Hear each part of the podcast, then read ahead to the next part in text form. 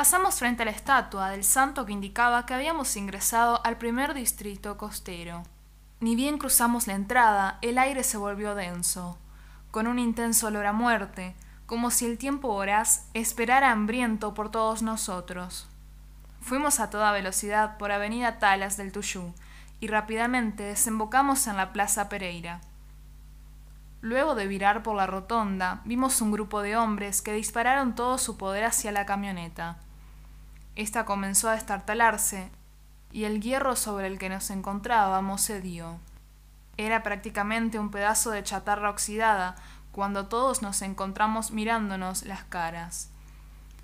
A Federico le costaba mantenerse en pie, por lo que Luca y Tiago debieron asistirlo.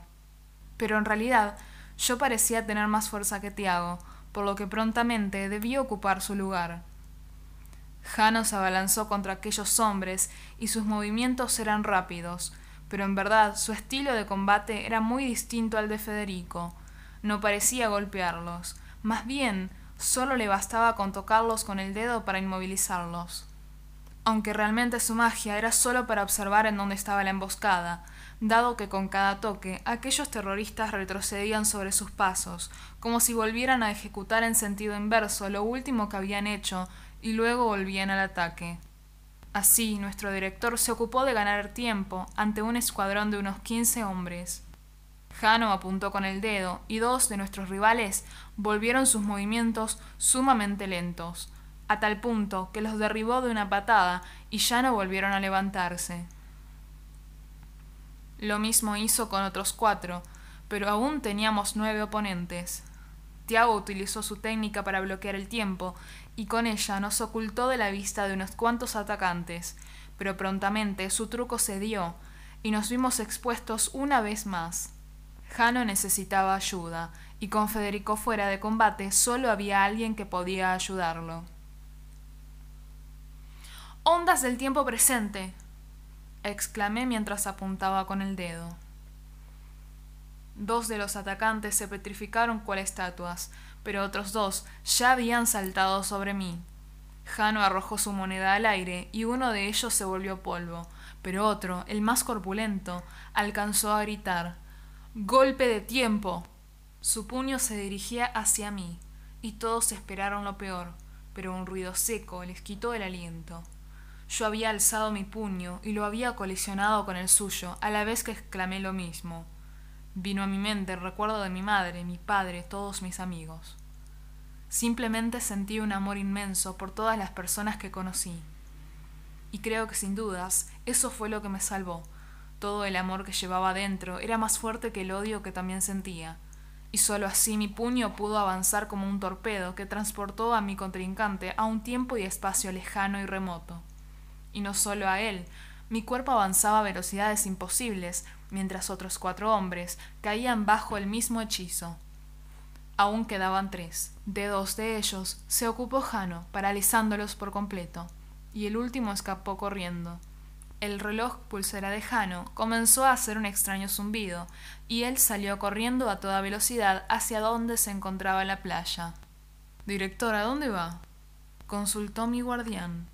En tu estado no puedes ayudarme, Letieri. Puedo sentirlo. Cloto está en el muelle. Yo voy con usted, Jano. Acoté. No, pequeña, tu baja sería inadmisible. Jano, ni bien se vaya, yo voy a salir corriendo detrás de usted. Mía, interrumpió mi guardián. Corrí hasta el muelle y teletransportame hasta allí usando la aljeringa. Federico, no estás en condiciones de pelear, aseguró Jano. Sí, es cierto, pero al menos puedo darle mi tiempo. No hay tiempo que perder, decidió nuestro director. Si van a venir de todos modos, quédense fuera del perímetro de combate. Jano corrió con todas sus fuerzas, mientras nosotros lo seguimos. A excepción de Federico, que esperaría por ser teletransportado. Durante el corto trayecto hasta allí vi pasar la vida frente a mis ojos. Todo esto era una locura, y como toda locura su final era impredecible. Nuestros pies se hundían en la arena y nuestro temor aumentaba con cada pisada. Una mujer rubia, cuyo rostro era mitad hermoso y mitad desfigurado, se erguía frente a nosotros con el oleaje de fondo, que por momentos era como una pintura estática de tiempo detenido y en otros se sacudía bajo el embrujo furioso de Cloto. Alzó su mano y el cielo entero enrojeció. Yo, por mi parte, utilicé la aljeringa para traer con nosotros a Fede, que ahora se ponía de pie e intentaba caminar por sus propios medios. Mortales y dioses menores, clamó Cloto. No importa cuánto desafíen al tiempo, su destino es perecer. Atrás, bestia omnisciente, vociferó Jano. La mitad de tu bello rostro no me engaña, pues no puede contener a la otra mitad desfigurada que refleja tu malvada crueldad. Te ordeno que liberes a esta tierra de tus designios y regreses a la senda del bien. La malvada hermana rió por toda respuesta. ¿Es que no puedes oírme? Te ordeno que te rindas. Jano apuntó con su dedo, pero solo pudimos ver un impacto en el agua. Su rival ya no estaba presente frente a él, sino a sus espaldas. Lo tomó por el pescuezo y lo tumbó al suelo de una patada. Qué frágiles son los dioses que viven bajo la esencia de los hombres, aseguró. ¿Cómo se supone que vas a derrotarme? Entonces cambió su rostro y ahora se veía como una chica mucho más joven, quizás hasta de mi edad. Abuelo, respondió sollozando. No dejes que me lastimen. Me están lastimando, abuelo. Me están quitando el tiempo que me resta por vivir. Ayúdame, por favor. La chica lanzó su grito de sufrimiento ante un inmovilizado Jano. Su llanto era conmovedor, y todos allí nos hubiésemos entregado a la ilusión de Cloto si no fuese porque la chica dejó de gritar. Mi guardián había hundido su enorme puño en el centro de su cara y escuchamos el tronar de su mandíbula al ceder y fracturarse. ¿Esto es lo mejor que tenés, Cloto? consultó Federico. La primera de las hermanas volvió a su apariencia real se tomó la mandíbula y acomodó sus huesos rotos. Oh, el hombre muerto también habla, alegó mofándose. Es inaudito que con los deseos que tenés de morir todavía nadie haya puesto punto final a tu miserable existencia. Parece que las cosas no siempre ocurren del modo que esperamos, y muchas veces eso es lo mejor que puede pasarnos. Sophie y yo nos miramos sorprendidas y luego lo miramos a él. Sí, alegó él. Estaba cerca de la camioneta y pude oír todo lo que decían. Ahora, si me dan permiso, voy a pelear. Alto Federico, ordenó Jano. Cloto mató a mi nieta y yo voy a ser quien la detenga. Pero Jano, nuestro director, lo miró con sus ojos íntegramente de un color rojo intenso y ahora su figura era mucho más oscura y aterradora. No me subestimes, Letieri. Yo soy tu maestro. Hacete a un lado, observa y aprende. Jano se paró frente a la poderosa Cloto, que lo observaba divertida. Cloto, llegó tu hora, aseguró. Dioses menores nunca aprenden, respondió la Moira.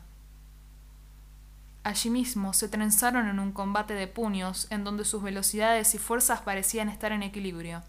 Casi no podíamos ver lo que sucedía, pues todo allí se veía borroso, porque ambos combatientes se movían a varios múltiplos de la velocidad del sonido, a velocidades muy cercanas a la de la luz. La pelea era feroz, y los golpes, esquivados o detenidos, parecían agotar más a Jano que a su rival. Luego de aquel brutal intercambio de golpes, ambos se detuvieron con el dedo índice apuntando a su oponente. Nuestro director parecía exhausto. La Moira, por su parte, respiraba con calma. Estás viejo, anciano, afirmó su enemiga. Ya no tenés sucesores ni nadie que pueda continuar tu trabajo. ¿Qué se siente estar acabado? Y contemplar cómo toda tu obra se desmorona. Kairos no pudo ser despertada, y la niña no tiene suficiente poder. Están acabados, mortales. Nadie está acabado, respondió el director. Esclava de Crono. Si no soy yo, otro tomará el control de la hermandad, y siempre, siempre tendrán resistencia. Está escrito, espectro despreciable. Yo soy la Moira que imprime el destino de los hombres, y yo, anciano, te condeno ante las hebras del destino. Del dedo de Cloto comenzó a brotar un oscuro vapor, que poco a poco se fue convirtiendo en delgados hilos que sujetaban a Jano desde varios puntos de su cuerpo. Él parecía luchar para zafarse, pero mientras más lo hacía, aquel cordel más fuerte se aferraba y laceraba su piel. Rendite, anciano. No hay nada que puedas hacer. Las hebras del destino no solo desmembrarán tu cuerpo, sino que también quitarán de tu vida aquellos acontecimientos más importantes. Si Federico no luchó jamás con vos, nunca volvió a nacer, y por ende tampoco pudo cuidar de la pequeña. Con una sola acción puedo acabar con todos ustedes de una vez. Es tan sencillo como destruirte. Jano luchaba y luchaba contra esa fuerza siniestra que arremetía contra su pasado, presente y futuro. Pero poco a poco fue cediendo, y cuando los hilos por fin lograron inmovilizarlo, dejó de forcejear y se entregó al cansancio. Este es el fin de la hermandad, maldito Dios menor, vociferó su rival. Con este ataque borraré toda huella de tu pasado, y con ello tu guardián no habrá nacido jamás. Destrucción de nudos. Se dirigió a él con una velocidad sorprendente, dispuesta a acabarlo por completo, y cuando por fin llegó a destino, un destello violáceo resplandeció en el cielo nocturno, y la voz aguda de Tiago respondió Dilación del tiempo objetivo. La Moira tenía su dedo extendido, pero una muralla de tiempo creada por Tiago la detenía. Esta vez nuestro amigo no pretendía escondernos, sino detener su ataque. La fuerza de Cloto era brutal, y el muro de tiempo creado por Tiago acabó cediendo.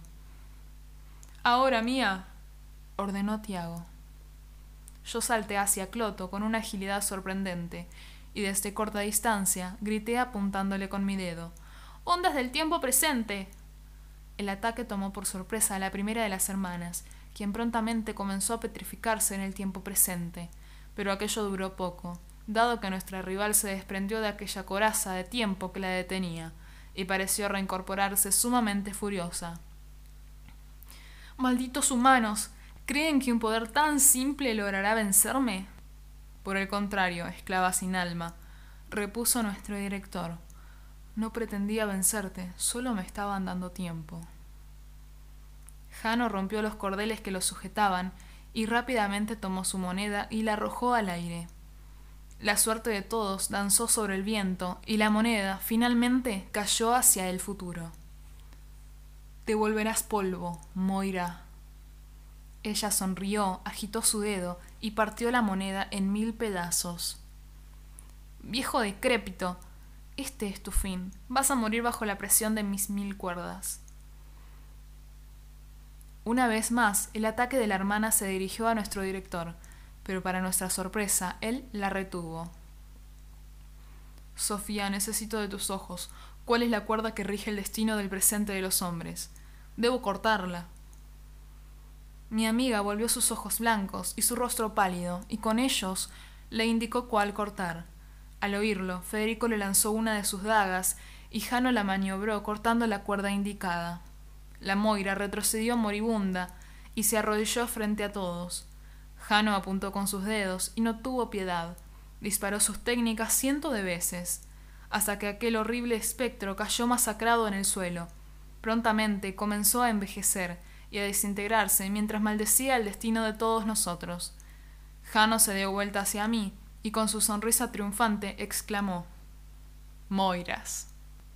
No acababa de pronunciar la palabra cuando una de las cebras que pendía de aquel cadáver se agitó por los aires cual látigo y penetró la espalda de nuestro director para finalmente abrirse paso dentro de su pecho, del lado del corazón. Jano observó su herida y pese a que intentó hacerla sanar con aquellas sustancias que guardaba en sus bolsillos, el delgado hilo se tiñó de sangre y no tardó en derribarlo.